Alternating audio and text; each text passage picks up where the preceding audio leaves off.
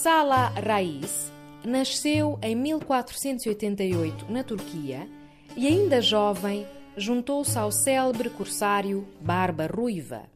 Destacou-se na tomada de Trípoli pelos turcos, na atual Líbia, em 1551.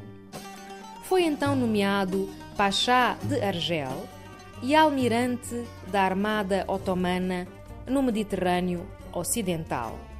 Salah Rais faleceu em 1568.